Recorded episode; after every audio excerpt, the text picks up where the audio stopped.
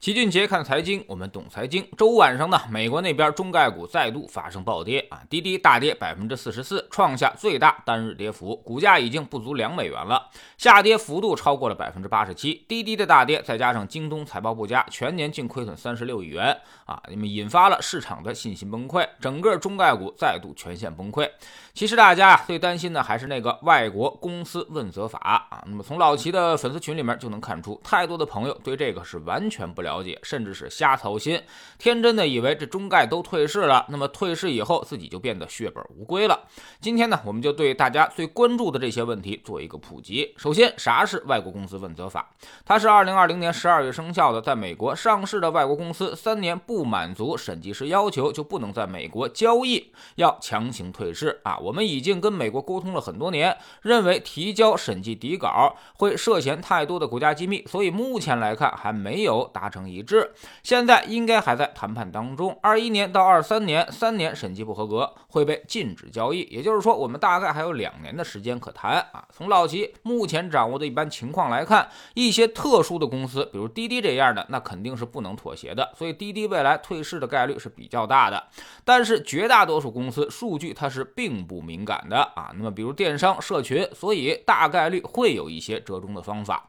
举个例子，比如某乎上都是一些吹牛逼的。的数据，那么这个东西给也就给了。其次，这些中概股到底有没有预案呢？那肯定是有的。大部分互联网公司都已经在做回香港上市的准备了，或者他们已经回到了香港上市。也就是说，西边的市场不让他们卖了，那就主动回到东边来卖。中间呢，只是一些技术问题。港交所也基本上为这个开了绿灯，做好了准备。如果私有化退市，那么市值小的公司可能会率先开始，毕竟需要的钱少，从银行贷款，然后重新上市之后再进行归还。二零一五年有一批公司就是这么干。干的。至于很多人都在担心，说港交所接不住，有没有这么大的流动性呢？其实压根儿也不是什么太大的问题。未来南下资金会持续增加，机构投资者也在不断的提升，理论上两岸估值水平应该逐渐的拉平，所以现在正好是提供了一个低价买入的机会。第三呢，就是一旦启动退市，我们的股票会不会血本无归？前两天我们所投资的易方达中概互联五零基金就发布了公告，解答了大家的这疑问啊。那么告诉大家，五家被列入退市风险清单的公司并不在基金之中啊。另外呢，基金十大重仓股，其中腾讯、美团、小米、快手目前只在香港上市啊，不具备退市的风险。其他的像什么阿里、京东、百度、网易、携程这五家公司已经在香港二次上市了。以上九家公司占比已经达到了百分之八十七啊！在极端情况之下，即便在美国退市，基金也可以通过持有的美股 ADR 转化为香港二次上市的股票啊。规避市场风险。从目前来看呢，十大重仓股中只有拼多多还有风险暴露问题，但也只占它仓位的百分之三左右。而且这个基金还罕见的强调了，第一大重仓股腾讯已经处于历史估值低点，并且告诉大家买在无人问津处，卖在人声鼎沸时。第四，我们的互联网会完蛋吗？啊，我们应该看到公司还是那些公司，业务也还是那些业务，并没有发生任何的变化。假设这些公司都没有上市，你想想，你愿不愿意成为他们的股东？愿不愿意在他们那里工作？你是用微信少了呢，还是用美团和淘宝少了呢？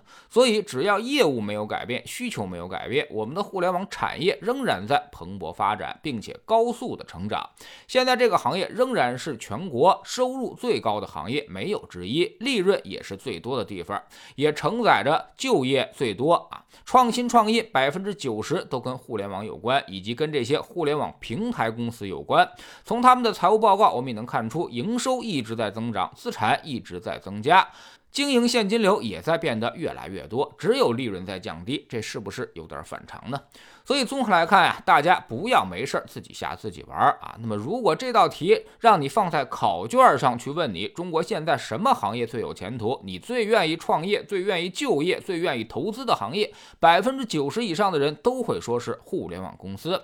但是眼看着暴跌的股价，心态就会完全改变。这其实就是你的知行不一。当危机来临的时候。啊，忘却了自己的初心和本性，感性的避险情绪已经彻底的封印住了你的理性思维，所以这是非常不正常的，更是不正确的。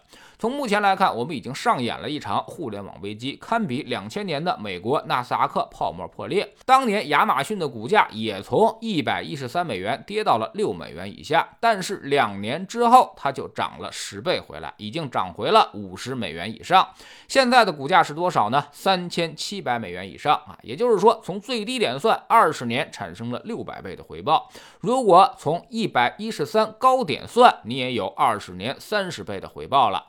所以有点耐心吧啊！投资不是每天都要去领工资的游戏，有时候它就是三年不开张，开张吃三年。你得用生意的思维去考虑这个问题，不用你下地搬砖，也不用你看谁的脸色，它只需要你用理性的思考，并且耐心持有就够了。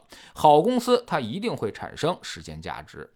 在知识星球秦杰的粉丝群里面，今年市场是风雨飘摇，我们也大概盘点了一下啊。从去年高点算起，指数已经跌去了百分之二十六，但是我们的组合回撤依旧在百分之十左右啊。即便做了一些逆向定投，比如投中概这样的最激进的打法，估计损失也就在百分之十四以内。